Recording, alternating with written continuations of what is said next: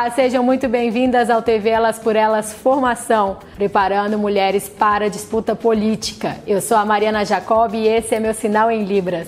Sábado é dia de revermos os melhores momentos da nossa semana e eu quero convidar você para assistir na íntegra a aula Mulheres Negras e o Racismo Estrutural na Sociedade Capitalista, ministrada pela nossa querida deputada federal Benedita da Silva. Vamos acompanhar. Bom, a aula de hoje nós vamos enfocar mulheres negras e o racismo estrutural na sociedade capitalista. Mas antes eu quero me apresentar. Sou Benedito da Silva, sou deputada federal pelo Partido dos Trabalhadores, sou fundadora do Partido dos Trabalhadores da favela de Chapéu Mangueira, onde nós começamos a nossa luta, a luta pela inclusão de nós mulheres, mulheres negras, num contexto mais geral. É uma sociedade capitalista essa sociedade ela visa o lucro.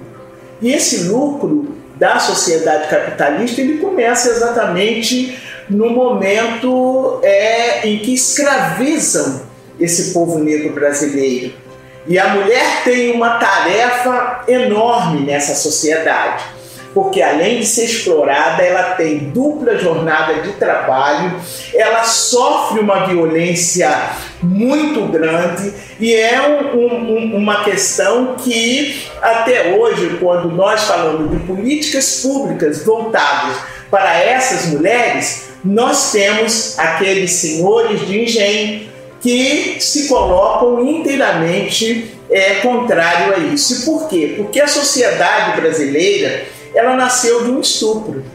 Foi quando eles chegaram no Brasil, já existiam os indígenas, trouxeram é, escravizados os negros e negras, e a partir daí então nós começamos a criar essa chamada sociedade brasileira. Sociedade brasileira de exploração, que é uma questão que quase ninguém é, é, coloca, sempre falando de uma sociedade capitalista, mas ela sempre foi capitalista e o capital dela foi em cima da violência, da escravidão, da exploração. Tão importante que essa exploração é uma exploração muito atual. Aí podem me perguntar, mas você está falando do tempo da escravidão. Eu digo, não, ó, eles sofisticaram a escravidão. O que, que eles fazem? Explorar a mão de obra explorando a mão de obra, tirando os direitos que a CLT garantiu, eles vão prejudicar mais quem? A camada pobre da população. Nessa camada pobre da população, nós somos mulheres maioria e maioria negra. Então, o Brasil só pode andar, só pode mudar esse sistema quando ele investir na população negra e principalmente nas mulheres negras. Quando eles fizeram a lei do ventre livre, eles não era porque eles eram bonzinhos, eles queriam se livrar de ter aquelas crianças, já que os abolicionistas estavam ali, para dar um disfarce, não, aquelas crianças ficariam sob a responsabilidade de quem? Dos escravos, pais, porque eles não deram aquelas crianças nada. É, comida, casa, escola. Para onde foram aquelas crianças com seis anos? É, a mesma coisa acontece com os idosos. Os idosos que hoje a reforma da Previdência querem acabar com os direitos conquistados deles. Né? Nesse sistema capitalista é assim que funciona. Lá já funcionava assim. Por isso que eu disse que sofisticaram a escravidão. Tiraram então, naquele momento, né, os idosos, porque eles já não podiam mais produzir. Imagine escravo trabalhando embaixo de chicote. Quando vieram a questão da libertação, chamada libertação dos escravos, já tinham a maioria dos escravos já estavam praticamente libertos. Então era preciso explorar uma outra coisa. Isso nós já conhecemos. Né? Veio o café, veio o açúcar, a cana de açúcar e outras produções foram é, e outras explorações foram sendo feitas e eles se chamavam desbravadores, que de, desbravadores não eram nada, e começou então essa exploração é, capitalista. A gente não pode tirar é, desse sistema o racismo, nós mulheres negras, porque quando eles decretaram a chamada Lei Áurea, as mulheres foram fazer seus quitutes. Elas foram fazer, elas bancaram a economia brasileira, é bom que se diga. Por isso, a exploração dessas mulheres, a jornada de trabalho sempre foi tripla, nem mais dupla, tripla. Porque essa mulher, à medida que o homem só trabalhava na lavoura, só sabiam fazer aquilo, porque eles vieram escravizados escravizados não eram ignorantes. Eles chegaram e aqui se tornaram burro de carga. É diferente. Então o que tinha para eles fazer era cuidar disso. E as mulheres foram fazer o quê? Foram colocar algumas das suas habilidades doméstica para poder ajudar na economia que se tornou uma referência fazendo parte da identidade, para que não se perdesse a identidade. Os indígenas continuaram a fazer o seu trabalho do meio ambiente, porque para mim são os maiores ambientalistas que nós temos, né? depois de terem sido estupradas mulheres negras, estupradas a, a, as indígenas, veio essa mistura que eles tratam de mistura de raças, né? e mais as culturas foram preservadas através dessas mulheres. As mulheres foram fundamentais. Eu digo isso porque às vezes nós discutimos a questão da relação do capital e trabalho e não, não é, visualizamos a questão racial que foi preponderante nessa questão da, da, da exploração do capital. Então, como você é, é, pode ver, o racismo sempre foi uma coisa estrutural. Ele foi uma coisa estrutural por quê? Porque desde aquela época até nos dias de hoje, os homens do poder sempre fizeram algo que trouxessem para eles lucros e não trouxessem para eles nenhuma responsabilidade financeira. E é por isso que hoje nós estamos brigando para resgatar aquilo que nós conquistamos. E conquistamos onde? No governo de Lula. Com reconhecimento, na criação é, que pôde do Ministério da Igualdade Racial, e ali tem um tratamento na política de gênero com esse recorte racial. Também de ir para a universidade, filho de pobres é, foram trabalhadoras domésticas para a universidade, seus filhos foram para a universidade. E quem é, ah, qual é a cara da universidade pós-Lula e Dilma? Nós encontramos hoje a imagem e semelhança dos negros, coisa que inexistia, como inexistia lá no processo escravocrata. O que eles querem? Eles querem retirar essa questão desses direitos. Bom, então nós vivemos uma questão hoje, que é uma questão de raça e classe, que sempre existiu, e que agora se aguça com esse governo que não tem nenhum compromisso com a população pobre e negra. E nós estamos vendo é, nossos filhos serem assassinados, né, temos ordem para matar e nós combinamos de não morrer, então estamos na resistência para que os nossos direitos sejam direitos que nós possamos resgatar. Mas para isso é preciso ter democracia. É preciso que haja democracia.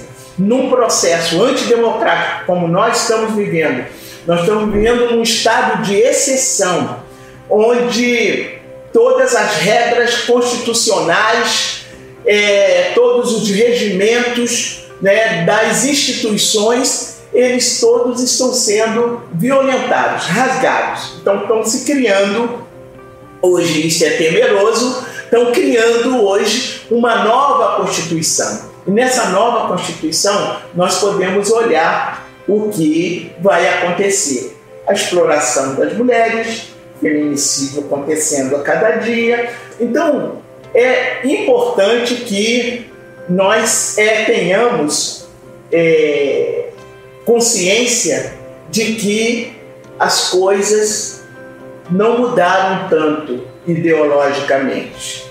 Nós tivemos até ganhos com Lula, Dilma, mas o que nós estamos vendo hoje é assustador. Por quê? Nós estamos vendo o patriarcado chegando e, e colocando de que mulheres, principalmente se forem negras e pobres, não tem nenhuma utilidade. Tão pouco isso que eu vejo no racismo estrutural. Ele não vem agora, apenas ele sofisticado. Com as letras não cumprem-se as leis e quando as têm, é, eles dão um jeito de combatê-las e dizer que é um processo seletivo, discriminatório, né, de divisão, que nós queremos dividir as pessoas, e aí nós estamos vendo a perseguição das religiões de matriz africanas, né, as igrejas evangélicas independentes e de esquerda estão também sofrendo, está sofrendo também a, a igreja do Papa Francisco, né, dos pensamentos do Papa Francisco de uma sociedade, essa igreja também está sofrendo, então nós é, é, precisamos unir forças, porque nós temos que ganhar é, realmente essa batalha. Mulheres negras na política. Vamos escrever a nossa própria história. Vamos mostrar do que nós somos capazes de ter convivência com as diferenças, de ter convivência com aqueles que nada têm. Vamos mostrar como você faz com que os seus iguais subam juntos e de mãos dadas e não fazer essa divisão que eles têm feito. Nós queremos defender a democracia e a soberania nacional. E para isso precisamos ter partidos fortes. E os partidos precisam compreender, e o meu partido, o Partido dos Trabalhadores, que as mulheres são uma força e que não haverá nenhuma mudança, nenhuma revolução sem as mulheres. No dia 31 de agosto, completou-se cinco anos do golpe contra a primeira mulher eleita democraticamente, Dilma Rousseff. Eu conversei com a socióloga e ex-ministra da Secretaria de Política para as Mulheres, Eleonora Menicucci, e com a governadora do Rio Grande do Norte, Fátima Bezerra, sobre os retrocessos do governo pós-golpe. Vamos conferir. Bom, Mariana, é, meu abraço aqui para você, um abraço para a querida né, professora Eleonora, nossa ex-ministra, e um abraço muito especial para essa mulher que continua nos inspirando pela sua sabedoria, pela sua resistência e capacidade de luta, que é a querida presidenta Dilma. Eu, ao abraçar a presidenta Dilma, quero estender aqui esse abraço afetuoso especialmente as, as companheiras mulheres né, que estão é, acompanhando aqui mais é, essa aula, esse momento aqui importante do projeto de formação Elas por Elas. Segundo, é, na verdade, Mariana, relembrar 31 de agosto de 2016 não é simples, não é fácil para nós, né, que amamos a democracia, é, para nós, tá entendendo que é, chegamos exatamente em 2010, é, com aquele feito histórico, depois de um operário governar por dois mandatos consecutivos os destinos do Brasil, fazendo um governo que entrou para a história. Naquele momento, a gente elegia também a primeira mulher presidenta desse país. E, para nossa alegria né, e felicidade, nós conseguimos reeleger essa mulher exatamente em 2014. De forma que não passava pela nossa cabeça né, que a nossa jovem democracia fosse covardemente atacada, é, como foi em 2016, com o impeachment sem comprovação de crime de responsabilidade da querida presidenta Dilma. Foram momentos muito duros, muito difíceis. Eu fico aqui cá comigo, né, lembrando. Lembrando, por exemplo, Mariana, eu, né, 12 anos como deputada federal, vivi esses tempos virtuosos de um projeto de desenvolvimento nacional com soberania, com inclusão social, com inclusão social, com justiça social, Chego exatamente ao Senado da República pela vontade soberana e generosa da maioria do povo do Rio Grande do Norte e chego no Senado com as esperanças renovadas e com os sonhos renovados de avançar cada vez mais no projeto de desenvolvimento nacional, avançando cada vez mais com os investimentos, por exemplo, na área da educação. Eu lembro, Mariana, do, do slogan do segundo mandato da presidenta Dilma. Eu nunca esqueci. Quando ela assume exatamente o segundo mandato e ela anuncia que o, o lema daquele segundo mandato era pátria educadora. Aquilo tocou demais meu coração de professora, porque com aquilo ela sinalizava muito claramente que nós íamos avançar cada vez mais no projeto de inclusão social no campo da educação. Depois do muito que já havíamos feito, a expansão das escolas técnicas, das universidades, as políticas de valorização né, dos profissionais é, da educação. Enfim, os governos do PT fizeram uma verdadeira revolução no campo da inclusão social na área da educação. E a presidenta, quando diz né, é, pátria educadora, aquilo é, é, era como se a gente estivesse homenageando Paulo Freire, né, no sentido de avançar cada vez mais numa área fundamental para a emancipação política, social e cultural das mulheres, da juventude e do nosso povo. Como ela mesmo dizia, né? Educação é um passaporte fundamental, imprescindível para a conquista da cidadania. Por isso que nós lutamos tanto pela descoberta do pré-sal, e por isso mesmo que naquela época a gente aprovava uma legislação onde a gente dizia que no mínimo 50% dos recursos do pré-sal tinham que serem direcionados para o presente e o futuro do povo brasileiro, investindo principalmente na educação. Mas, enfim, infelizmente, de repente, esse sonho desmoronou. Desmoronou e foi tudo muito rápido né, quando a gente se deu conta e estava em curso exatamente né, um golpe contra a democracia. Um golpe, na verdade, que foi perpetrado pelo campo conservador e, e pelas elites né, naquele ano exatamente de 2016. Eu lembro, Mariana, eu estava aqui exatamente olhando, exatamente o, a fala que eu fiz naquela fatídica sessão que aprovou né, o processo de impeachment da presidenta Dilma. E eu dizia naquele dia, me permita aqui fazer um resgate histórico rápido. Eu dizia naquele dia, Esse processo de impeachment, a despeito de seguir um rito constitucional supervisionado pelo Supremo Tribunal Federal, representa um atentado contra o Estado de Direito e a Constituição cidadã, pois pretende afastar da presidência da República uma mulher íntegra, honesta, que não cometeu nenhum crime de responsabilidade.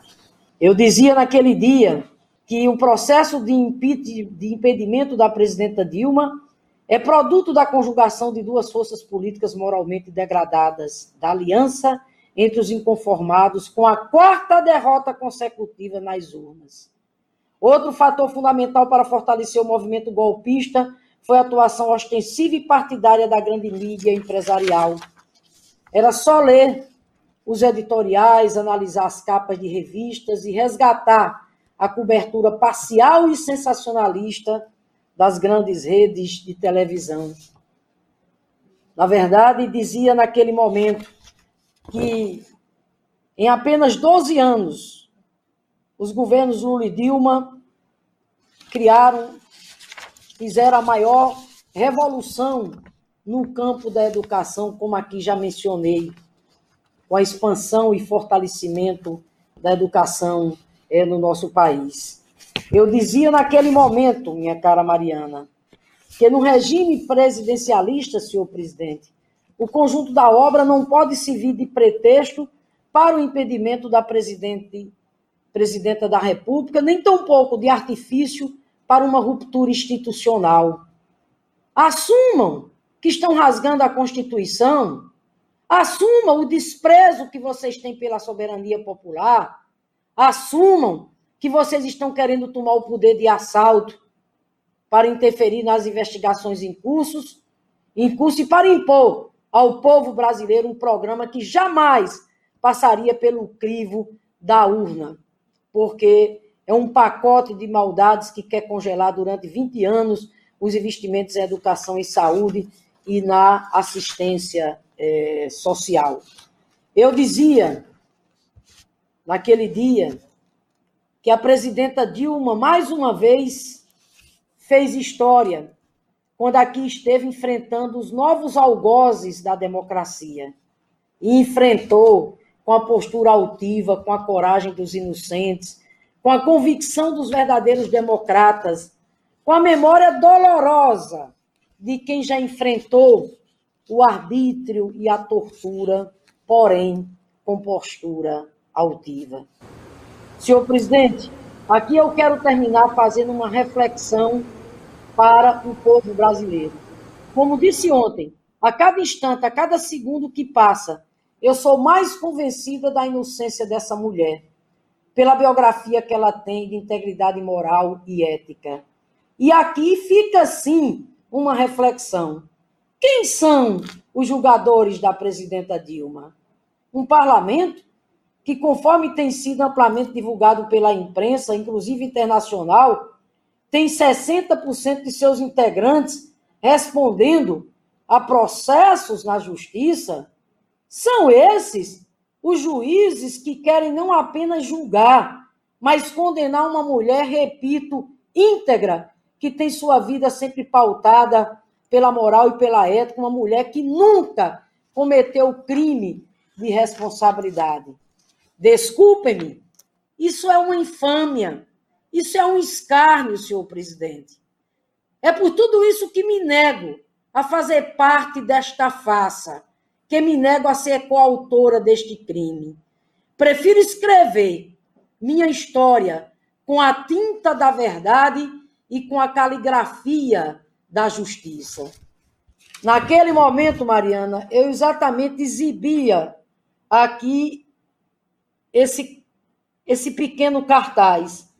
Não vou colocar meu nome nesta infâmia, porque foi assim também que ficou conhecida né, a tarde, a noite, o dia 31 de agosto de 2016, o dia da infâmia, do ataque à Constituição, do ataque à democracia, do desprezo pela soberania é, popular. Por isso que, respondendo a você, minha amiga, digo, termino aqui repetindo a, a mesma frase que disse em 31 de agosto, quando dava meu voto firme na defesa da democracia, na defesa da soberania popular, contra o impeachment da então presidenta Dilma.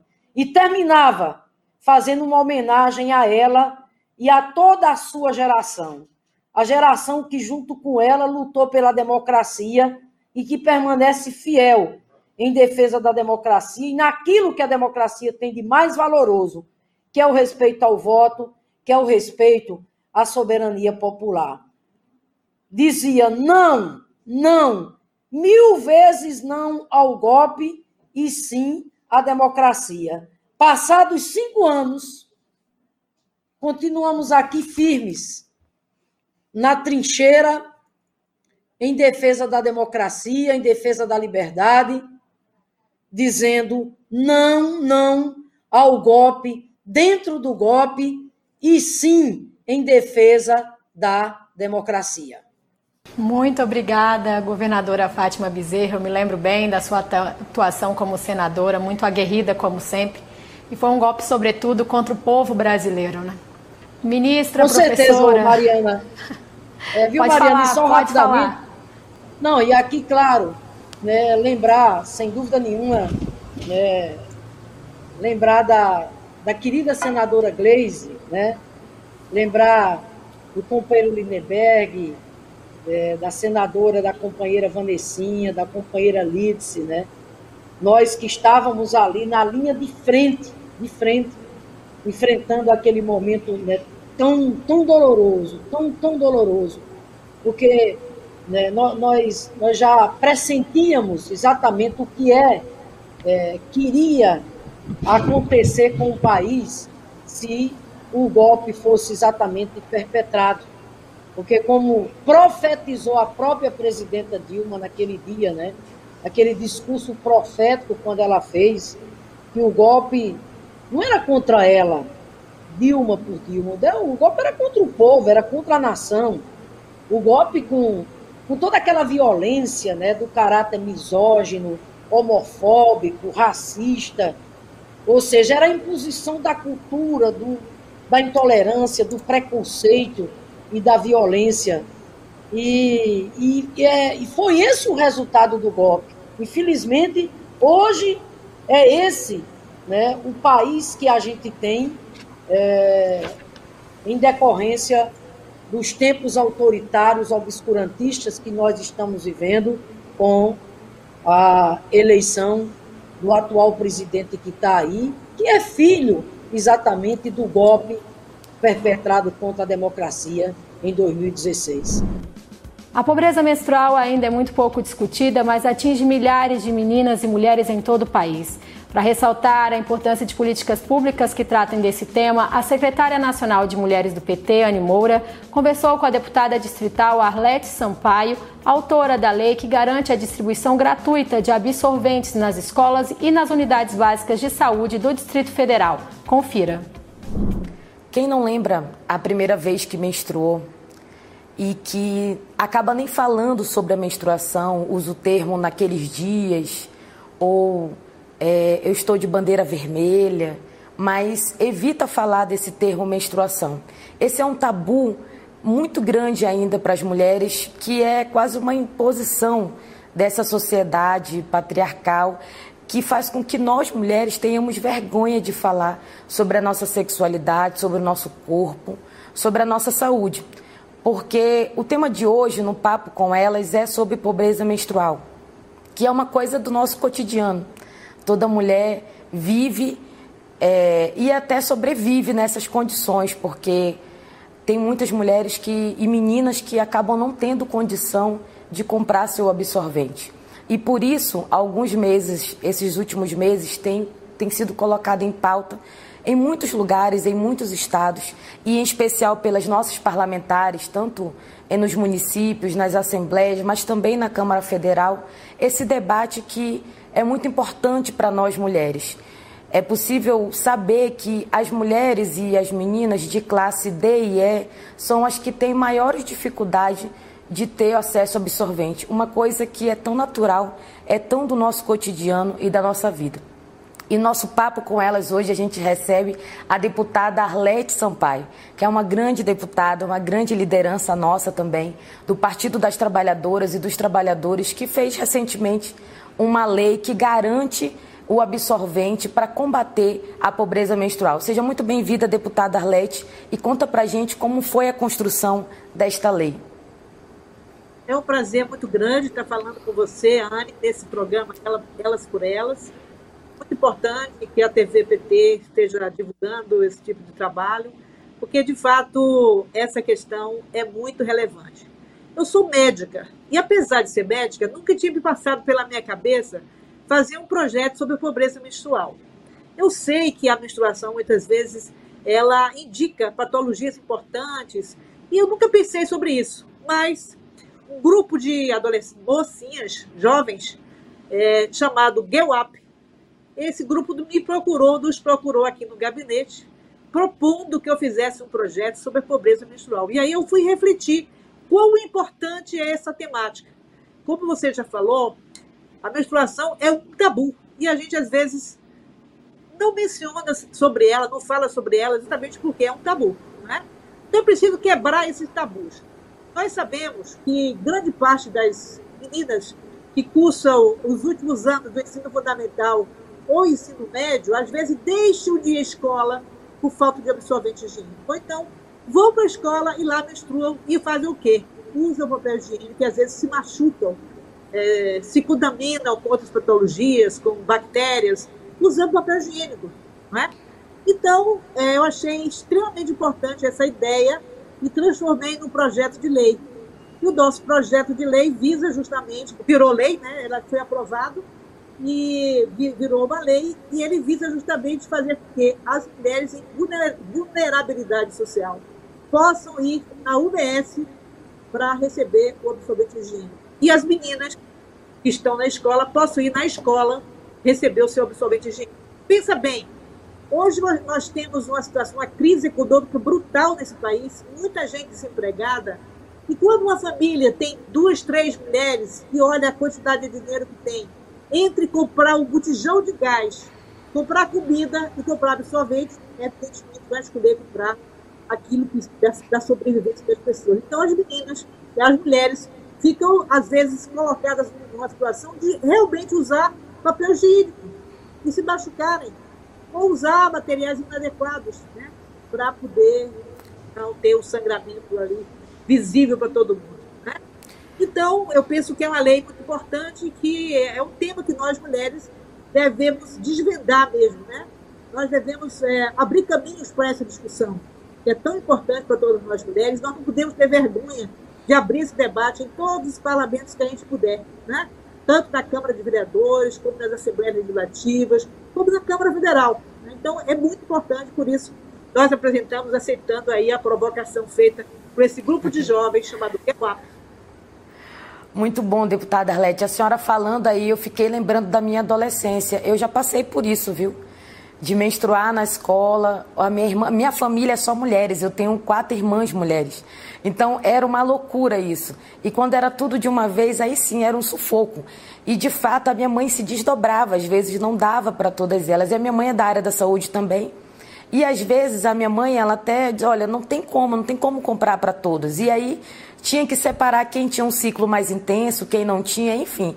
Essa é uma realidade do cotidiano nosso. Eu fico muito feliz de trazer esse debate aqui no Papo com Elas. Eu quero que a senhora me conte um pouco como é essa relação com os outros parlamentares. O que que, como foi a chegada desse, desse tema é, para eles, porque essa é uma coisa muito particular nossa. E como é um tabu, os homens, naturalmente, né, na sociedade que a gente vive, já não querem falar sobre isso. E a gente apresentando isso no parlamento, que essa é a nossa tarefa, na chegada do parlamento, garantir os nossos direitos, e ainda mais esse, de saúde pública. Conta para mim como foi a reação deles, deputada Lete. Eu sei que foi um sucesso, porque passou, mas como foi a reação deles? Então, veja bem, esse, esse projeto de lei passou por três comissões. A primeira delas, a Comissão de Educação, Saúde e Cultura, da qual eu sou presidente. Então, eu fiz uma abordagem, digamos assim, explicativa porque os, os demais membros da comissão são todos homens. Então eu fui explicar com todas as letras de que se tratava e obtive a adesão de todos os deputados da comissão. Depois eu procurei mulheres que estejam nas duas comissões, que estivessem nas duas comissões por onde o projeto passaria. Então, na comissão de orçamento e comissão de Constituição e Justiça. Então, foi também aprovado por unanimidade. Ele foi para o plenário e foi aprovado por unanimidade também. Não teve nenhuma reação contrária, felizmente. Então, foi, foi um sucesso. E mais sucesso ainda foi que, após a aprovação do projeto, ele tinha sido sancionado pelo governador né, e ter virado a Lei 6.779 de 2005. Então, eu acho que foi um sucesso total, porque os homens finalmente escutaram e entenderam a importância é, de se ter uma política voltada para combater a pobreza menstrual. Sem sombra de dúvidas, deputada Arlete, é, já tem outros governos, nosso inclusive, também fazendo essa lei, promovendo muitas vereadoras e deputadas. Essa é uma pauta de prioridade para as mulheres do PT. Nós queremos fazer um grande seminário para ensinar, para explicar, para trazer esse debate para o centro do nosso, da nossa construção também e estimular que nossos parlamentares possam construir essas alternativas. E para finalizar, uma última pergunta: como a senhora acha que vai ser é, o impacto dessa lei na vida dessas jovens mulheres? Eu imagino que de isso ela, a repercussão vai ser maior entre as estudantes, porque é mais fácil, inclusive elas saberem que ela tem esse direito. Porque é uma coisa que nós não controlamos, embora a imprensa tenha dado divulgação ao projeto, à lei, né? É, nem todas as pessoas tiveram acesso, sequer saberem que elas têm esse direito. Então, as meninas é, estudantes vão ter mais facilidade de saber que elas têm esse direito, porque dentro da escola elas vão ser informadas pelos professores, pela direção da escola. Agora, as mulheres que são vulneráveis, que precisam retirar o absorvente nas UBS, nós vamos ter que fazer um trabalho de formiguinha para elas saberem que tem esse direito. Né? Eu acho que isso é importante, não tem controle da publicidade institucional do governo para poder fazer com que eles divulguem esse tipo de coisa. Agora, provavelmente já no mês de outubro, nós vamos ter aqui a TV da Câmara Legislativa. E eu vou reivindicar um espaço para falar dessa lei. Então, aí nós vamos ter também a possibilidade de uma divulgação maior para todas as mulheres que estão e fazerem jus a esse absorvente higiênico. Muito bom, deputada Arlete. E é uma inspiração para as nossas outros parlamentares. O que depender da gente, a gente vai divulgar amplamente também, porque é uma questão de combater a pobreza menstrual, mas de dignidade também da mulher. E é isso, é essa é a nossa luta. Então, tudo que a gente puder fazer, saiba que a senhora pode contar com uma parceira e é, inspira muitas outras mulheres, porque essa é a nossa tarefa no parlamento. Muito obrigada por ter participado aqui conosco no Papo com Elas. Até breve. Até breve, querido. Gostou do programa de hoje? Então não deixe de conferir a nossa playlist TV Elas por Elas no nosso canal no YouTube da TVPT. Também não esqueça de curtir e seguir a gente nas redes sociais. Assim você fica sempre por dentro de tudo que rola por aqui e de outras ações voltadas para as mulheres e realizadas pelo PT. Eu encontro você segunda-feira.